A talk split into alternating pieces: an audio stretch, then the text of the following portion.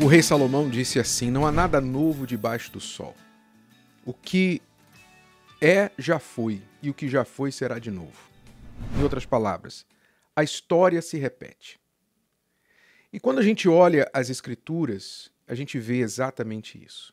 Infelizmente, o ser humano parece não aprender com os erros do passado, com as gerações anteriores. É igual um adolescente mimado, rebelde sem causa, que diz para o seu pai para sua mãe assim: Eu quero cometer os meus próprios erros.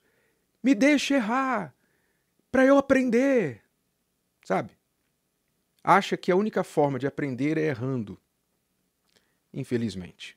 Porém, como diz aquela frase, que o tolo precisa errar, ele precisa errar para aprender. Mesmo assim, não aprende. O inteligente erra, mas aprende. E o sábio aprende com os erros dos outros. Ora, quando a gente olha lá, por exemplo, na história de Gideão, no livro de Juízes, capítulo 6, a gente vê o seguinte: logo no primeiro versículo, diz que os filhos de Israel fizeram o que era mal aos olhos do Senhor. Então, quem está lendo isso aqui, logo se pergunta: qual foi este mal? O que foi que os filhos de Israel fizeram que era mal aos olhos do Senhor? E o próprio capítulo mais à frente responde que quando o povo entrou na terra prometida, Deus havia avisado inúmeras vezes, através de Moisés, depois de Josué, que quando o povo entrasse na terra prometida, e ali já habitavam outros povos, outras nações idólatras, que o povo de Deus não deveria se misturar com aqueles povos, muito menos abraçar as crenças, os ídolos, os deuses daqueles povos. Porque é uma questão de inteligência. Se eles somente pensassem, né, só um pouquinho, só um pouquinho, o nosso Deus foi mais forte do que os chamados deuses desses povos. Eu vou trocar o nosso Deus, que foi mais forte, pelos deuses mais fracos? Questão de inteligência. Mas quando a pessoa está longe de Deus, ela tem inteligência para qualquer coisa, menos para as coisas espirituais. Ela pode ser um inventor, pode ser um cientista que manda um foguete lá para o espaço, mas para as coisas de Deus aqui na Terra, ele é tapado, liso como uma tábua nas questões espirituais. E era o que acontecia com o povo. O povo fez o que era mal aos olhos de, do Senhor, ou seja, trocou o Senhor pelos deuses dos seus inimigos, a quem eles haviam derrotado. É muita burrice, desculpe, mas é muita burrice espiritual. Muita burrice espiritual. É como se o, digamos, o, o Flamengo, o Corinthians, o Palmeiras fosse campeão do mundo e aí chegasse para o time que foi último do campeonato, último que foi rebaixado, e chegasse para aquele time que foi rebaixado assim e falasse assim: olha, dá o técnico de vocês, a gente quer trocar o nosso técnico que nos deu vitória em todos os campeonatos e ganhamos todas as taças e todos os prêmios, a gente quer mandar ele embora e quer trocar pelo técnico de vocês aí que o time de vocês foi rebaixado. É, é nesse nível. É esse nível de estupidez, de burrice. Mas assim fizeram os filhos de Israel naquela época.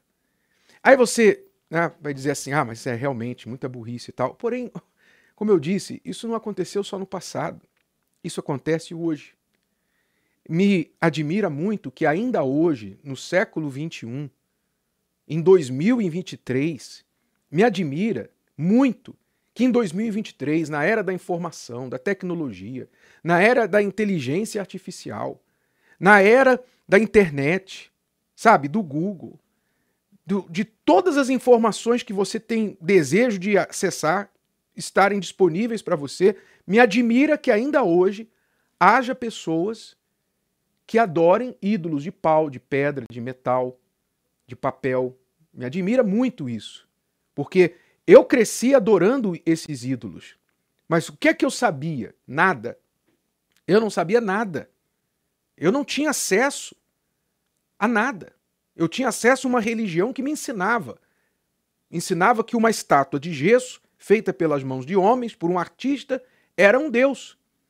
Então, o que, que eu sabia? Nada. Então eu me curvava para aquela imagem. Mas quando eu tive acesso à palavra de Deus, quando alguém abriu a Bíblia para mim e me falou da palavra de Deus, me falou da idolatria, eu falei: o quê? Isso aqui é, é pecado? O que os meus pais fazem e o que eles me ensinaram a fazer a vida toda é errado diante dos olhos de Deus? É mal perante os olhos do Senhor? Peraí, eu não quero isso para minha vida. Deixa eu verificar. E lá eu fui na Bíblia. Está lá, claro, de Gênesis a Apocalipse. Idolatria é pecado.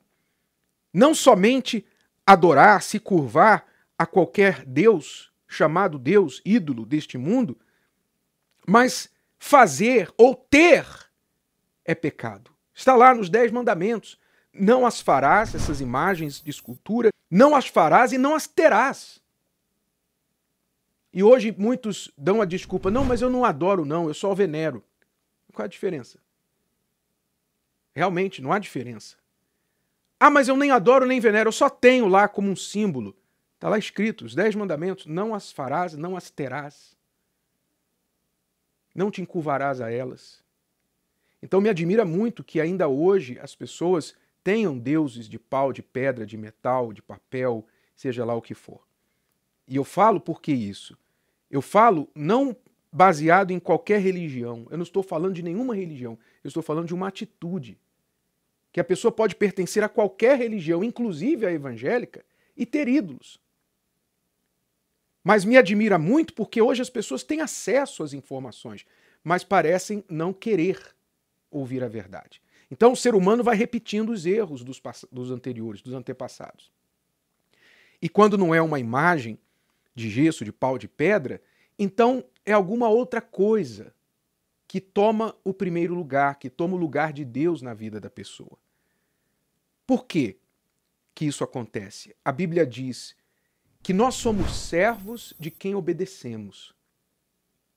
Então muitas pessoas chamam Deus de Senhor, de Pai, mas não obedecem à voz dele. Logo, ele não é o Deus delas. Mas obedecem a outras vozes deste mundo. E então, sem querer, elas fazem daquilo ou daquela pessoa o seu Deus.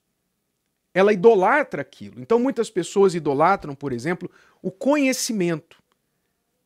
Tem o conhecimento, a ciência como ídolo. É o seu ídolo. A ciência como se fosse inerrante. Então coloca a ciência acima de tudo, conhecimento acima de tudo. E a ciência vem de Deus. Todo conhecimento vem de Deus. Eu não estou falando que a ciência é do diabo, não. Deus dá inteligência para o homem. Mas o homem troca a ciência, troca Deus pela ciência. Como o povo de Israel trocou o seu Deus pelos deuses dos seus inimigos, muitos trocam a ciência e colocam na, em lugar de Deus. Idolatram os seus diplomas, idolatram, idolatram os seus cursos, a sua capacidade, olham de olhar, com olhares altivos para aqueles que não têm tanta formação quanto elas. Então, alguns idolatram a ciência, outros idolatram pessoas, colocam o filho acima de tudo.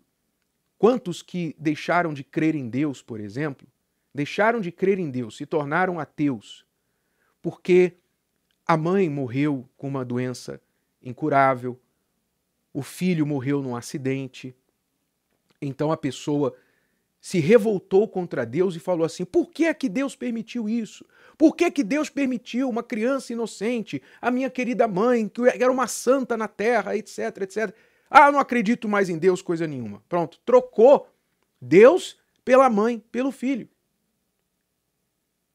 Ou seja, a pessoa coloca algo ou alguém acima do próprio Deus. E assim ela se torna idólatra.